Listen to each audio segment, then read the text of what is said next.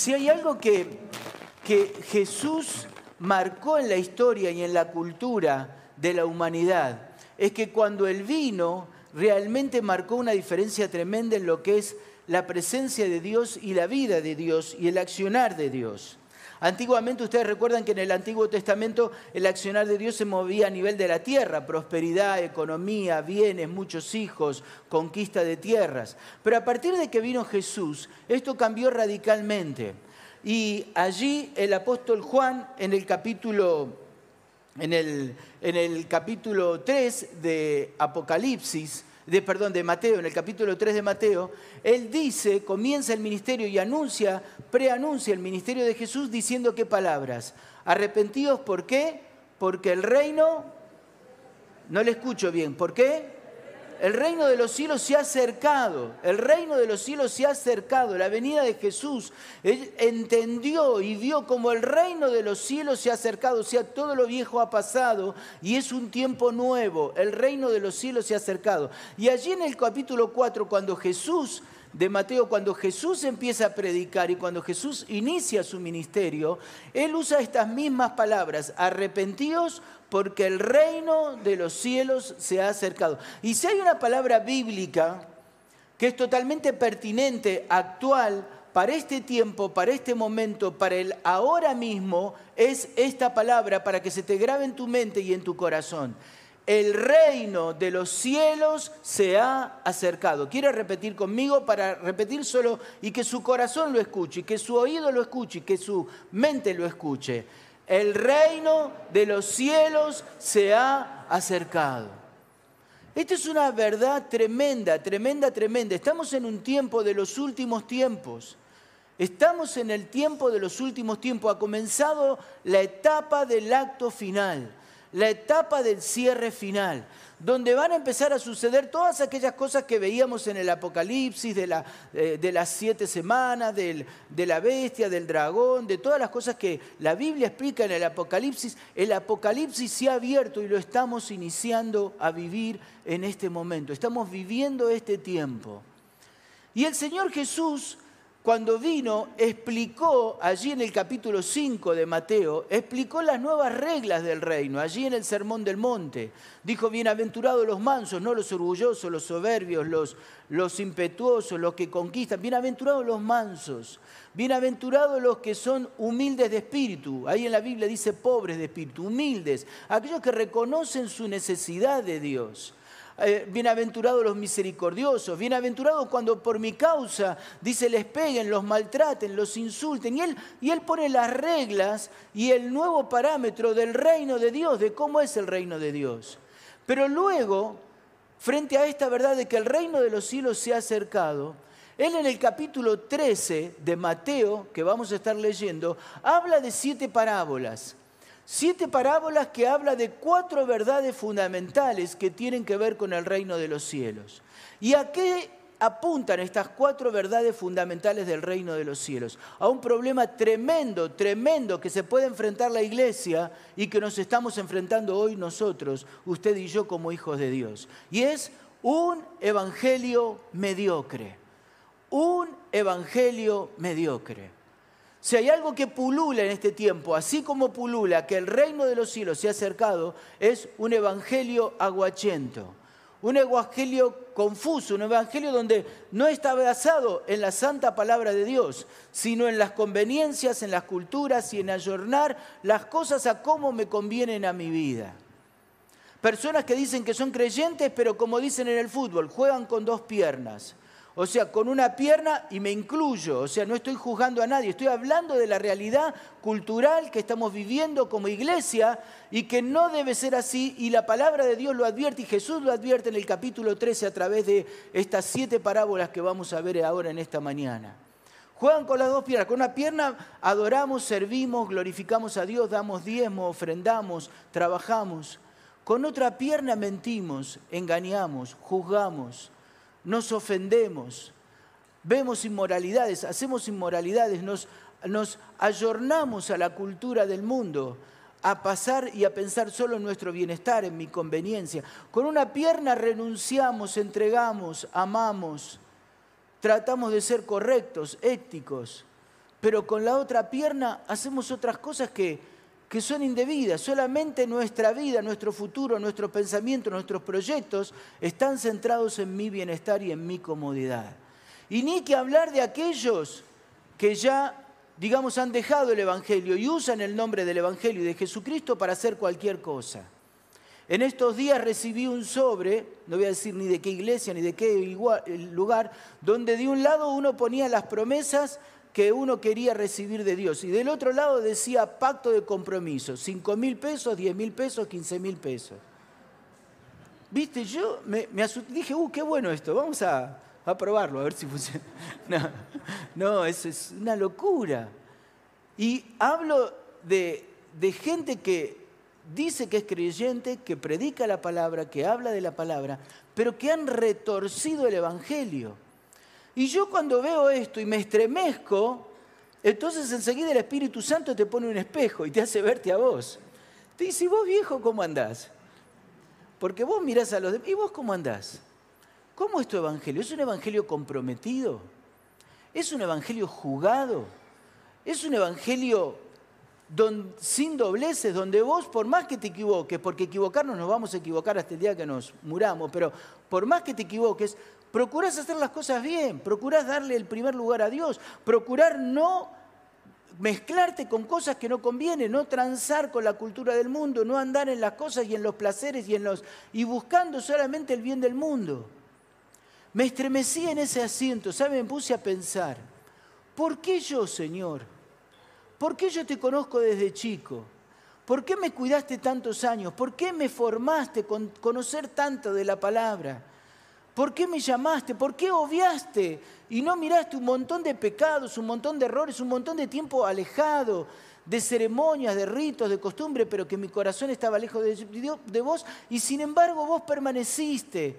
Disimulaste todas esas cosas, las ignoraste, no las quisiste ver y seguiste persiguiéndome, seguiste llamándome, seguiste usando mi vida. ¿Por qué yo, cuando hay millones, millones de personas en el mundo que nunca te escucharon, no conocen de vos, no saben de vos?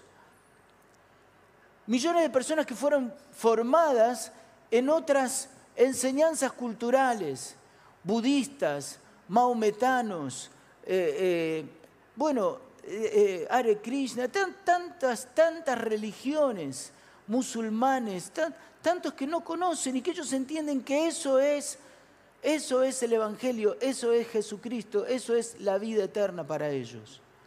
Gente que se mata, que está dispuesta a dar su vida mil veces más que nosotros, justamente por una cultura, por una religión, por algo que le enseñaron y no conocen de Jesús. ¿Y por qué vos y yo sí? ¿Sabes? No lo puedo entender, nunca voy a tener una explicación, nunca voy a alcanzar una respuesta, pero esto me lleva a conmoverme, a decirme qué clase de evangelio estoy viviendo. ¿Estoy viviendo un evangelio comprometido? ¿Estoy viviendo un evangelio donde la vida de Jesucristo y el propósito de Dios es lo primero en mi vida? ¿O estoy viviendo un evangelio aguachiento? Un evangelio donde no conozco la Biblia, donde digo cualquier cosa, un evangelio donde me aprendo más de culturas, ritos y ceremonias en diferentes iglesias, en diferentes lugares y, y, ni sé si eso está bien o está mal porque ni agarro la Biblia, ni conozco la Biblia y solamente repito lo que otro me dice. O realmente tengo un evangelio comprometido donde, donde las pequeñas cosas que yo obedezco a Dios me llevan cada vez más alto y cada vez más a hacer su voluntad. En el capítulo 13 de Mateo, que es que vamos a ver ahora a continuación. Jesús habla de cuatro pilares que te hacen ver y evaluar si realmente sos un creyente comprometido o sos un creyente mediocre. Estos cuatro pilares hablan de las mismas cosas. A través de estas siete parábolas Jesús las enseña. Jesús usa siete parábolas para enseñarle siete parámetros para que vos y yo evaluemos nuestra vida. No el otro, no el que está en otra iglesia, no en otro lugar vos y yo mi vida, si realmente mi vida está en los pies, está a los pies de Jesucristo o está eh, siempre exigiéndole, siempre esperando, siempre diciendo que Dios me dé. La primera parábola, se abre usted ahí en su Biblia, en el capítulo 13, es, habla acerca de la semilla de mostaza, la primera parábola, la semilla de mostaza. Y ustedes conocen la historia. Yo no quise poner los textos para poder hacer más breve la enseñanza y que todos la podamos entender. Allí en el capítulo 13, versículo 3, empieza a hablar y empieza a decir las cosas que, que, que Jesús le enseña de qué es sembrar en el Evangelio, de cuál es el propósito de Dios. Y en esa enseñanza que le va diciendo, le va enseñando, habla de que algunas semillas cayeron en la tierra, otras cayeron en los pedregales, otras cayeron en espinos, otras, otro tercio cayó, dice allí en donde era el camino y la gente lo pisoteó, pero uno, un cuarto, o sea, eh, eh, eh, cuatro lugares habla, el cuarto lugar dice que cayó en buena tierra y germinó y dio fruto en abundancia. Ahora esto está hablando de una gran verdad. La primera verdad que dice es que la semilla era la misma, era buena semilla en todos los lugares. Pero ¿qué dice? Que creció en dónde? Solamente en una. De cada cuatro semillas, tres se perdieron, pero una creció. Y esto tiene que ver con una de las verdades fundamentales del Evangelio. Nuestro éxito en la vida, nuestro avance espiritual, nuestro compromiso con el Señor no está dado en el éxito que mide la gente en cantidad de número, en resultados, en bienestar, en tener popularidad, en ser conocido. Esto es el primer paso para ser un, grupo mediocre, donde buscamos el bienestar nuestro, buscamos el reconocimiento de la gente, buscamos, pero ahí Dios no está, ahí Dios no se mueve, porque la gloria es para nosotros en lugar de ser para Dios. Pero Jesús, por eso puse este texto, Dice unas palabras tremendas cuando termina su ministerio y está con el Señor Jesús. Dice ahí en Juan 17:4, habla al Padre y le dice, Padre, he hecho qué cosa? Lo que me dijiste que hiciera. ¿En qué consiste el éxito en la vida cristiana? En el reconocimiento de los demás, en los títulos, en que me digan, en que le digan a usted pastor, apóstol, siervo, líder, en conseguir un, un reconocimiento. ¿Consiste acaso en hacer cosas que a mí me parece que son buenas y querer, bueno, yo quiero hacer esto para Dios, yo quiero cantar, yo quiero jugar, yo quiero eh, enseñar esto, yo quiero... ¿Consiste en esto? El Señor Jesús lo dijo claramente, Padre, he hecho, ¿qué cosa? Lo que vos me dijiste que hiciera. Esto es una verdad fundamental en tu vida y en mi vida. A Dios no le interesa lo que vos querés hacer por tu cuenta las cosas que a vos se te ocurren, las cosas que a vos te parecen buenas porque sí. A Dios no le interesan los títulos, los cargos, las multitudes y la gran gente. Si algo podemos decir de Jesús, es que no fue una gran multitud la cantidad de gente que se convirtió. No se convirtieron todos. No cambiaron todos. No se sanaron todas las personas. No fueron tremendas multitudes. Al contrario, vinieron grandes multitudes. Pero cuando Él dijo, es necesario que ustedes entreguen su vida y rindan su vida y renuncien a todos los demás, dice que uno a uno todos se fueron yendo y quedaron unos pocos. ¿Qué estoy diciendo con esto? La voluntad de Dios es que nosotros hagamos su voluntad específica, su deseo específico, lo que Él tiene para tu vida y para mi vida. Dios ha preparado para tu vida en forma particular un propósito en la vida, un propósito. Y cuando vos haces cosas alocadamente porque lo haces porque querés, porque te parece lindo, te parece bien, porque otros lo hacen, lo que haces es distraerte de la voluntad específica de Dios. Y en lugar de escuchar a Dios y hacer lo que Él quiere, estás perdiendo el tiempo. Si hay algo que se caracteriza entre un evangelio comprometido y un evangelio mediocre, es eso. Los que tienen un evangelio comprometido tienen claro lo que Dios quiere y marchan a ese lugar. Los que tienen un evangelio mediocre son personas que no saben, van y hacen y vienen y suben y bajan y van y hacen y... Pero no hay grandes transformaciones alrededor suyo. ¿Por qué? Porque siguen su voluntad y no la de Dios. Y acá viene una pregunta importante. ¿Cómo puedo yo saber la voluntad de Dios? Quiero decir que un gran error es esperar que algo imaginario, algo, algo, algo así, digamos, descienda, venga, te traiga un mensaje, te dé una palabra. La mayoría de las veces no es así. La voluntad de Dios se conoce en las pequeñas cosas. Así como las pequeñas cosas, dice ahí, las piedras en la tierra dura y los brotes de los cardos ahogaron la semilla, así también las pequeñas cosas ahogan nuestra vida, las pequeñas desobediencias ahogan nuestra vida y no permiten que el Espíritu Santo nos pueda hablar. Pero también las pequeñas cosas, pequeñas obediencias que vamos haciendo nosotros cada día, día a día, son las que permiten que el Espíritu Santo te muestre y sin darte cuenta estés caminando en su voluntad. Pequeñas cosas, leer la Biblia todos los días y buscar de Dios. Orar todos los días y buscar de Dios. Y no orar por vos, sino orar por otras personas, por otras necesidades, por otras cosas. Nutrir tu vida de cosas espirituales. ¿Cómo sé yo que 80 millones de personas son refugiados, 40 millones son niños? Que es eh, impresionante. En la Argentina solo, miren, les voy a dar un dato que es increíble. Cada 10 horas muere un niño de hambre. En Argentina, sí, usted escuchó bien, en Argentina cada 10 horas muere un niño de hambre. Esto, esto es algo increíble que pueda pasar esto. Por supuesto, en los, en los, escritos médicos dice murió de tuberculosis, murió de, eh, de, una cosa, murió de otra, pero ¿qué generó toda esa cosa? Fue la pésima alimentación, el pésimo cuidado, la falta de recursos, la falta de cuidado. Y nosotros, yo me estremezco porque digo, nosotros abrimos nuestra heladera y se desborda la heladera de cada uno de nosotros. Y hay gente que está muriendo de hambre. Bueno, así igual es espiritualmente. Cientos de personas mueren en la Argentina sin conocer a Jesucristo. Sin conocer a Jesucristo. Y Dios tiene en su voluntad que todos conozcan su nombre, que todos tengan la oportunidad. Pero eso justamente se produce cuando nosotros estamos en la voluntad de Dios, estamos haciendo la voluntad. Y cuando uno obedece en las pequeñas cosas, como dije antes, leer la Biblia, buscando de Dios, orar, buscando de Dios, orar por los demás, orar por el reino de Dios, por esto que está sucediendo, que el reino de los cielos se ha acercado y millones nunca escucharon de Jesucristo, orar por nuestros hermanos que están en otros países, cientos de misioneros que están siendo encarcelados, maltratados, golpeados, asesinados. Y a nosotros Dios tal vez no te llamó a ir allá, pero sí a orar, a doblar tus rodillas, a batallar en oración, a pedir liberación para que el mundo pueda conocer a Jesucristo. Esa es nuestra función, orar, diezmar, ayudar para que otros que tienen el llamado puedan ir. El obedecer en las pequeñas cosas que Dios pone en tu corazón son las que hacen que el Espíritu Santo te hable y aún sin darte cuenta estás caminando en la voluntad de Dios. Amén. Una vida mediocre es una vida que vive de acuerdo a la cultura reinante hacia alrededor.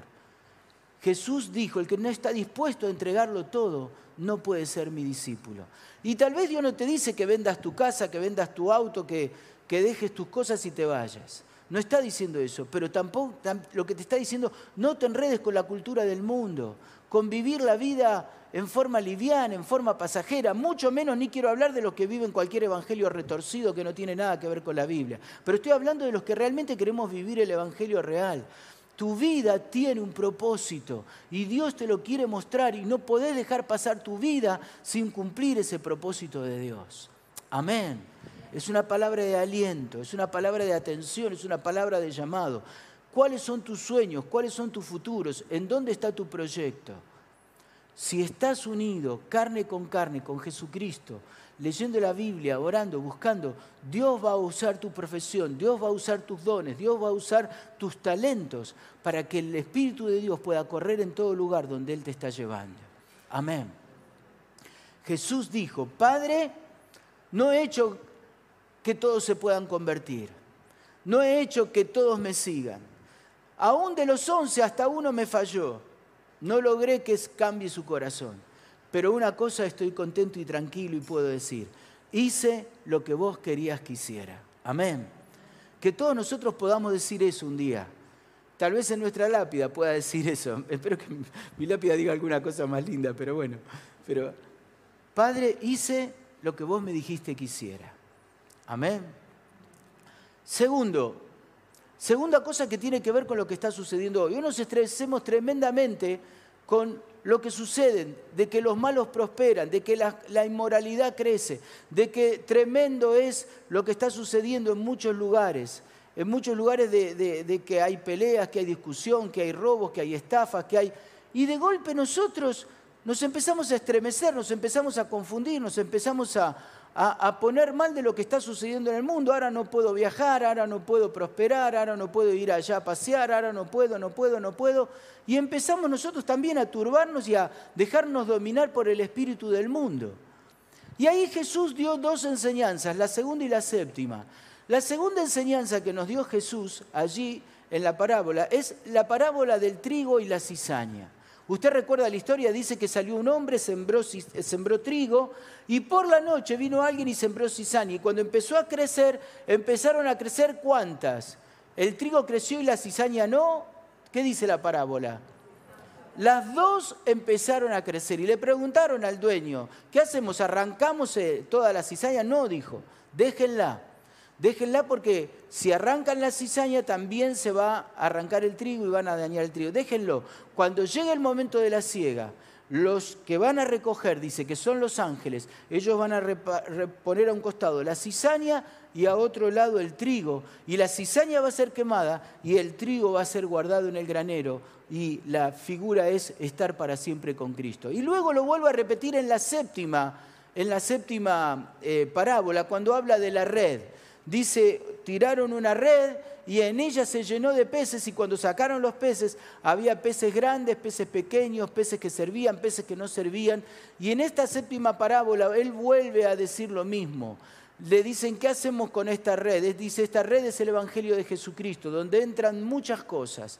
Pero allí dentro de esta red, y fíjese que no está hablando fuera de la red, está hablando aquí, en la red en la red. Dice, hay peces buenos y peces que no son buenos. Peces que están mezclados, pero no los separes, no los saques. Dice, cuando llegue el fin del siglo, o sea, está hablando cuando llegue el fin de esta tierra, el fin de esta humanidad, el fin de esto que nosotros conocemos, y comience la era de Jesucristo, la nueva era de vivir allí en el reino de los cielos para siempre con el Señor dice, cuando llegue ese momento, los ángeles van a separar los peces a un costado y los, los peces buenos a otro lado, dice, y estos van a estar para siempre con Cristo. ¿Qué está hablando acá? Está hablando que buenos y malos van a crecer. A veces nos confundimos y decimos, yo soy de Cristo, a mí nada me va a suceder, yo voy a estar firme, a mí nada me va a tocar, nada me va a pasar, yo soy intocable. Es cierto que Dios te guarda, es cierto que los ángeles te cuidan, pero no estamos viviendo solamente para vivir cómodamente bien y que nada nos suceda. Algunos de nosotros van a ser abofeteados, otros van a ser rechazados, otros van a ser estafados, otros van a ser engañados, otros por predicar de Cristo van a ser eh, vituperados, insultados, van a ser menospreciados, se van a burlar. Esta semana hablé con un hombre acerca de, de algunas cosas que estábamos tratando juntos económicamente. Y cuando me preguntó a qué me dedicaba, con toda alegría le dije, pastor, pero ¿sabe por qué se lo dije? Le dije para, ahí entablar una punta para poder hablarle de Jesucristo, para que él pregunte, ay, y el hombre me dice, ah, entonces usted vive de, del diezmo de la gente. Le dije, mire, discúlpeme, usted se equivocó. Yo no vivo de la iglesia, yo vivo para la iglesia, porque Dios cambió mi vida. Yo soy empresario, tuve la empresa más importante de espectáculo, una de las empresas más importantes de, la Argentina y lo dejé para servir a Jesucristo, porque no me interesa el dinero, el dinero no me da nada, pero servir a Dios es la cosa más feliz de mi vida. Y hoy estamos confundidos, como que prosperidad es que estemos bien. Te quiero decir que el bueno y el malo van a seguir avanzando y el malo va a crecer y el que hace daño va a seguir avanzando y el que sigue. Pero la iglesia no oraba, Señor, guardarme de los malos. Señor, manteneme firme para que aún en medio de la maldad yo pueda seguir siendo luz, pueda seguir bendiciendo, pueda seguir alabando. Señor, que en medio de la maldad yo no me sienta ofendido, dolido, porque me insultaron, porque me maltrataron, porque me dijeron ladrón, porque me dijeron eh, fanático, porque me dijeron que solo hablo de Jesucristo y, soy, porque soy raro delante de los demás, que no, no vino pornografía, no voy a lugares raros, no, no robo, no estafo, no engaño. ¿Qué me importa? ¿Por qué me ofende eso? en, qué, ¿En qué vale lo que la gente opine? Los malos van a seguir creciendo. La maldad va a seguir creciendo en el mundo, pero Dios nos llamó a hacer luz en medio de la maldad, así que ya no te estremezca más que la maldad crezca, no te asuste más que la gente sigue estafando, no te asuste más que la gente sigue robando y sigue engañando. Mantenete firme, mantenete comprometido con Jesucristo, mantenete fiel a Él, porque a los que son fieles, dice hasta el final, Dios les dará la corona de la vida eterna. Amén. Un cristiano mediocre es un cristiano que tranza con cosas indebidas, inmorales, y que vive asustado de lo que está pasando en el mundo, que hay catástrofes, que hay peleas, que hay discusiones, que hay pandemias, que hay... vive más a la defensiva y al temor que a la confianza y a la fe en Jesucristo.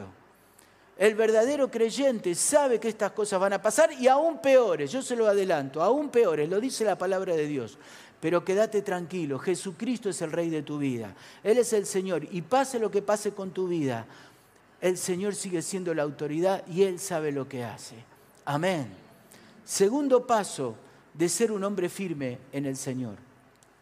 La tercera enseñanza tiene que ver con el título que vimos hoy, granos de arena o semilla de mostaza. Y está en la parábola número 4 y en la parábola número 5, en la cuarta y quinta, en la tercera y cuarta parábola, perdón, en la tercera y cuarta parábola. La tercera parábola habla acerca de la semilla de mostaza. Y dice que un hombre fue, y dice el reino de los cielos es como una semilla de mostaza que un hombre plantó, y luego esa pequeña semilla se pudrió en el lugar y creció y vino a ser la más grande de las hortalizas. Un árbol tan grande, tan interesante, que aún animales se refugian debajo de sus sombras y pájaros hacen nido en esa, pero comenzó con una semilla. Y la siguiente, la número cuatro, habla acerca de la levadura, como, como un poquito de levadura en una gran porción de masa, pero un poquito de levadura que se coloque ahí hace que toda la masa leude, fermente, ese hongo contamine toda la harina, todo el trigo y la masa crezca, crezca y pueda leudarse y pueda prepararse para cocinar. ¿Qué está hablando el Señor Jesús? Muchas veces nosotros decimos, bueno, yo pongo mi grano de arena, yo pongo mi granito de arena. Pero Dios no nos llamó a hacer granos de arena, a hacer un poquitito, a poner algo. Bueno, yo de lo que tengo, lo poquito que soy, eso solo, eso solo cumplí. Dios nos llamó a hacer semillas, semillas de mostaza. Las semillas de mostaza y la arena tienen una terrible diferencia. La primera diferencia que yo encuentro es que el grano de arena es un grano que va a ser grano de arena hoy, mañana y dentro de 100 siglos. Y va a ser lo mismo. ¿Por qué? Porque no tiene vida. No tiene vida, un grano de arena no tiene vida. Está ahí, es llevada por el viento, es arrastrada, los médanos, el viento la llevan, lo traen. Es un granito de arena. Yo lo digo, una vida basada en el esfuerzo humano, en la carne. Es lo que es, ahí está, es ese pobrecito, ahí está, un granito de arena y nada más. Pero Jesús no dijo que somos un granito de arena, Jesús dijo que nosotros somos semillas. Y las semillas son algo tremendamente diferente. La semilla es algo que tiene vida, vida en sí misma. Y la arena no se multiplica en más arena y no deja usted una arena y dentro de unos años usted va a encontrar ahí todo un médano. Sigue siendo arena toda la vida por los siglos de los siglos, un grano de arena. Pero la semilla no. La semilla usted la planta, la pone y si se pudre, si se deja pudrir, se fermenta y empieza a nacer, empieza a crecer, empieza a echar raíces y de raíces sale un brote y del brote sale un árbol y del árbol es tan tremendo que salen un montón de semillas más y no solo salen muchas más semillas, sino que también aparte empiezan a, a albergar a, animales, a, pájaros, incluso se refugia personas debajo de, ese, de, ese, árbol, que todo comenzó con una semilla. Y la pregunta que yo me hago a vos y me hago a mí, ¿soy un grano de arena en mi esfuerzo humano haciendo apenas un poquito, bueno, yo pongo mi granito de arena, o soy una semilla que tiene la vida del Espíritu Santo? que dejo que el Espíritu Santo me potencie, que dejo que el Espíritu Santo me use, que el Espíritu Santo ore ore a través de mi vida y pueda ministrar a personas, pueda orar por personas, pueda bendecirlas. Soy un granito de arena que voy y bueno, lo que puedo hago, hice alguna visita, o soy guiado por el Espíritu Santo lleno de vida para multiplicarme y dar vida a cientos de personas. Eso es lo que Dios quiere de tu vida y de mi vida. Granos de arena o semillas de mostaza. Dios nos llamó a ser semillas. Cada uno de nosotros, nosotros aquí somos una semilla. Jesús se multiplicó, primero en 12, después en 120, después en más de 500. Y a través de los 12 y de todos los que conoció, hoy usted y yo conocemos la verdad de Dios. Aleluya. Pero porque Dios estuvo, Jesús estuvo dispuesto a hacer una semilla, una semilla que se pudre, una semilla que se corrompe, que se rompe, que se entierra a sí mismo. Si la semilla no se entierra, no puede crecer, no puede multiplicarse, no puede germinar.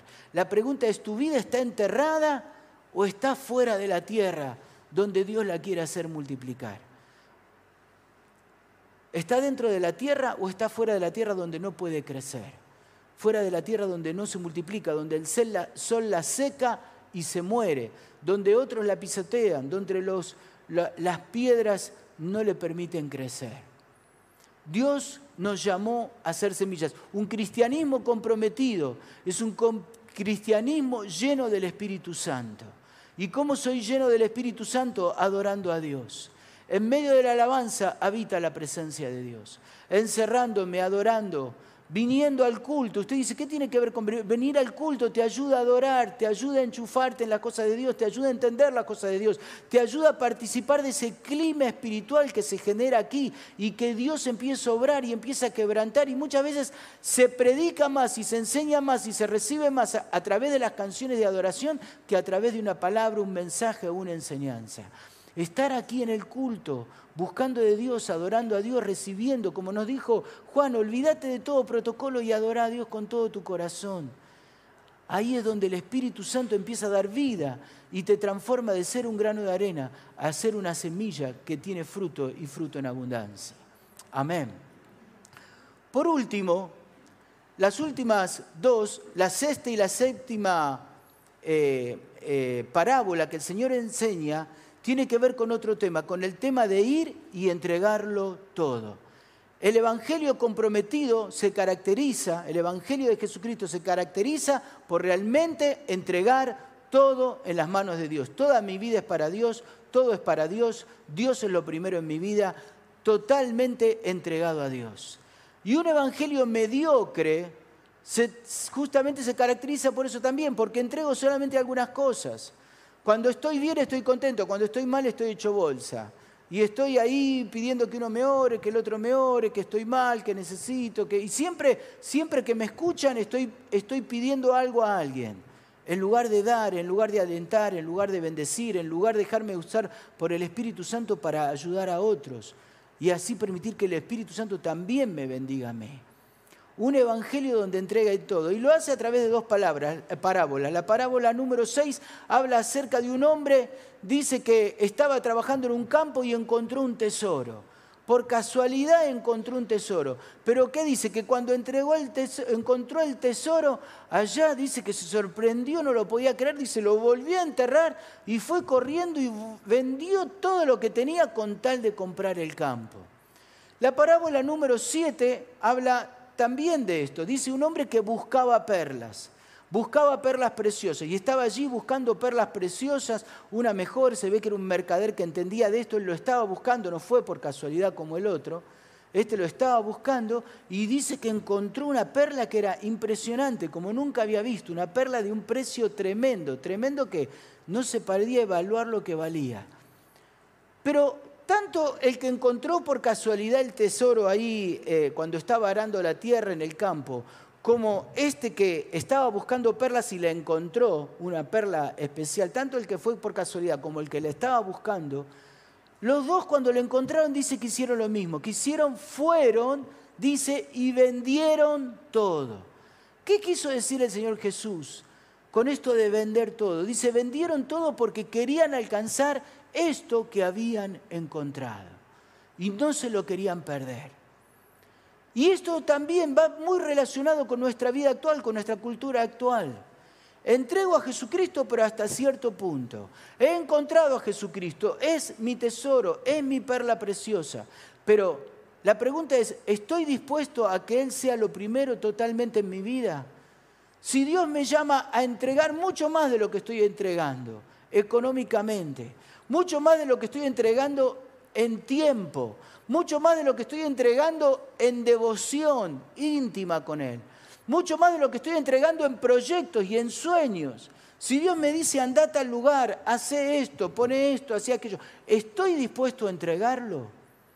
¿Sabes? Las personas mediocres, los creyentes mediocres dicen, bueno, tengo que ver, a ver si puedo, si me conviene, si me calza, si está dentro de mis planes, si está dentro de mis fechas, si no me estorba a mis proyectos, a mi bienestar, a lo que a mí me conviene, a lo que yo tengo. Pero esta parábola que dio el Señor Jesús es muy tajante, dice, fueron y vendieron todo, todo lo que tenían, todo lo que tenían para alcanzar aquello que Dios les había mostrado y Dios les había dado. ¿Sabes? Tal vez lo que Dios te está diciendo hoy no es que vayas y vendas tu casa, no es que vayas y vendas tus bienes, no es que renuncies a tu trabajo y te agarres una valijita y empieces a ir de acá para allá a otros lugares. Lo que Dios está diciendo es si realmente Él tiene el lugar, el primer lugar en todo. Y si Él te habla en las pequeñas cosas, estás dispuesto a entregarlo. Hay gente para dar de comer, hay gente para testificar, hay gente para hablarle. Hay gente que está alrededor tuyo. Está alrededor tuyo todos los días. ¿Estás dispuesto a entregar todo para que esta gente conozca a Jesucristo? ¿Y qué es entregar todo en tu casa? En tu caso, es predisponerte a orar por ellos, orar todos los días para que tus compañeros de trabajo se puedan entregar a Cristo y dejar que el Espíritu Santo te vaya guiando. Repito, no es un ángel que va a bajar y te va a decir específicamente qué tenés que hacer, pero en la medida que vos vas obedeciendo, el Espíritu Santo crea oportunidades, crea situaciones, crea, crea cosas que justamente Él va abriendo puertas más allá de lo que vos te imaginás. Es más, te voy a decir mucho más ni tiene que ver con lo que vas a hablar, porque cuando vos estás en sintonía con el Espíritu Santo, aún lo que decís por ahí no se entiende nada, ni te salen las palabras, pero el Espíritu Santo impacta a la persona y la persona se convierte con todo, y esa persona es una semilla que después se convierte en un montón más, aún mucho más de lo que vos vas a poder convertir. Esa persona convierte a muchísimos más. ¿Estás dispuesto a entregar todo para alcanzar la perla preciosa, para alcanzar ese tesoro que Dios te dio. De eso se trata una vida comprometida con Jesucristo. Una vida comprometida que es lo que el mundo necesita hoy. El mundo necesita una iglesia que sea una iglesia realmente viva, realmente veraz, realmente espejo de Jesucristo Jesucristo entregó todo, Jesucristo sufrió todo, Jesucristo permaneció en todo, Jesucristo fue fiel hasta el final. Y ese es el llamado que todos, todos aquí tenemos, una iglesia verdadera. Una iglesia no de mirar qué hace mi hermano, no si este es pez, si este es cizaña, si este es cardo. Dios te mira a vos, a vos te llama a ser comprometido y no importa lo que va a hacer el otro, no importa si el otro es mediocre. Dios te llama a vos a ser un creyente 100% comprometido. Y que, repito, 100% comprometido no es vender todo e irte al África. 100% comprometido es en las pequeñas cosas empezar a obedecer a Dios en todo lo que te dice. Si vas a hacer algo que es incorrecto y el Espíritu Santo te lo marca acá adentro, no trances, no lo hagas, obedece a Dios y permití que el Espíritu Santo pueda comenzar a hablar a tu vida. Si hasta ahora venís con un evangelio mediocre donde no sabes lo que está y lo que no está en la Biblia y vivís repitiendo costumbres y cosas porque lo hizo un pastor, porque alguien lo dijo, porque lo dicen en la iglesia, porque lo dijo un comunicador social en la televisión, por más que sea cristiano o no cristiano. Empezar a leer la Biblia y empezar a dejar con pequeñas cosas que Dios te hable y lo que te hable obedecelo con las pequeñas cosas que vos vas obedeciendo, el Espíritu Santo, aún sin revelarte todo, te va llevando directo hacia su voluntad y hacia sus planes y a sus propósitos. Amén. Vidas comprometidas. Hoy Dios necesita eso. Hoy la iglesia necesita eso. Pero ¿sabe quién necesita más que nadie? El mundo. El mundo necesita ver creyentes de verdad, no creyentes que van de iglesia en iglesia ofendiéndose y viendo a ver qué me van a dar y dónde me gusta más y dónde me gusta menos. ¿Quién le dijo que la vida cristiana es eso, de andar de iglesia en iglesia viendo a ver dónde me gusta más a mí? La vida cristiana tiene que ver que la iglesia soy yo en donde estoy en cualquier lugar. Y que acá vengo a recibir, vengo a escuchar, vengo a participar, vengo a adorar a Dios, pero mi vida como iglesia se maneja en todos lados, todos los días es iglesia, no es domingo. Todos los días soy iglesia, todos los días recibo de Dios, todos los días hay gente frente a mí que está necesitando escuchar de Jesucristo y yo tengo que regar esas vidas con la oración. Amén. Vidas comprometidas, vidas comprometidas. Un título no te hace comprometido. Ser líder, ser pastor, ser obrero, ser siervo, ser cocinero, ser portero, ser eh, eh, director de alabanza o la función que cumplas no te hace comprometido con Dios. Comprometido se compromete con el corazón. Amén. Entregándolo todo, toda tu vida. Y eso es lo que Dios quiere hoy de tu vida y de mi vida. Vidas comprometidas. La pregunta que yo me hago a mí y que le pido a Dios que me ayude a responder correctamente es, ¿soy una semilla? ¿Soy un, grano de arena? ¿O soy una semilla que va a germinar, que va a dar vida, que va a bendecir a otros. Amén. Yo te invito ahora en este momento a que vos puedas inclinar tu rostro. Y esto es un mensaje tan, tan, tan sencillo, pero, pero tan apelador a la actualidad de hoy. No te vengo a hablar de religión, de palabras, de grandes conocimientos bíblicos. Son parábolas que hemos escuchado muchísimas veces y muchísimas veces nos las han explicado, nos han dicho. Pero hoy apunto a algo específico, que es lo que Dios está hablando. Frente a tanta gente que vive sin conocer a Cristo en el mundo, frente a tanta gente que vive un evangelio mediocre, donde se dicen evangélicos pero nada tienen que ver con la palabra, donde hay tantos creyentes, incluido yo también, que tenemos una vida confusa, mezclada con cultura del mundo y mezclada con lo que a mí me conviene y con lo que yo quiero. Dios, quiero que me limpies, quiero que quites toda paja de mi vida. Quiero que quites toda, toda mediocridad de mí. Señor, yo no quiero ser un grano de arena que pongo para que ayudar en algo. Yo quiero ser una semilla que se multiplica en vidas, una semilla que está dispuesto a ser enterrado a su yo, una semilla que ahí donde está quiere multiplicarse en otras semillas. Quiero tener vida, pero no vida de la mía, del entusiasmo, de las ganas, de los sueños, del proyecto, de la prosperidad, de la economía, de avanzar. Quiero de la otra vida, de la vida del Espíritu Santo. La vida donde el Espíritu Santo te toca y te habla y te ministra. Y encuentra en mí y en vos alguien que le escuche, que le obedece y se entusiasma y entonces empieza a hablar más y más y más y más y más encuentra a alguien que le oye y que le obedece. Eso es lo que el Espíritu Santo busca. Por más que yo levante mis manos, por más que alguien me ponga las manos, por más que esté en un culto súper fogoso, todas esas cosas no me llenan del Espíritu Santo. Lo que me llena del Espíritu Santo es cuando el Espíritu Santo encuentra a alguien que lo poquito que le habla, enseguida le obedece.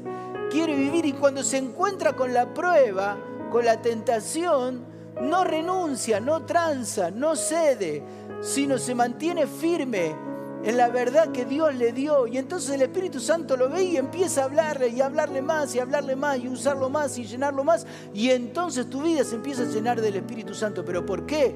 Porque obedeciste en las pequeñas cosas que Dios está hablando a tu vida. Amén. No me estremezco con lo que pasa en el mundo. Cristo ya me lo dijo, que el mal va a prosperar. No estoy para grandes logros, grandes triunfos o grandes cosas con pompas. Estoy para hacer la voluntad que el Padre me dijo que hiciera. Y eso es lo que tengo que hacer. Y estoy feliz con hacer eso. No me, no me estremezco por lo que tengo o no tengo, porque sé que Dios tiene cuidado de mi vida y Él cuida de mi vida. Estoy dispuesto a entregarlo todo, todo, todo, todo lo que Él me pida, todo lo que Él quiera de mí, estoy dispuesto a darlo. porque Él dio todo por mí y va a seguir dando todo para mí. Aleluya. Y estoy dispuesto a ser una semilla llena de la vida de Dios. Yo te invito ahora a que vos se lo digas con tus palabras. Si hasta ahora has sido egoísta, has sido avaro, has sido codicioso, has sido que solo pensás en vos, que solo te ofendés cuando alguien te molestó, te, te dijo algo. Hoy renuncia a todo eso, despojate de todo eso, despojate de toda esa carnalidad y decirle, Dios, yo quiero entregarme totalmente a vos, totalmente. Quiero comprometerme, no quiero ser un cristiano mediocre, no quiero ser un flojo, quiero ser realmente alguien comprometido en todo con vos. No comprometido un domingo, no comprometido en una actividad. Mi vida está jugada y comprometida con vos. Decíselo al Señor ahí con tus palabras.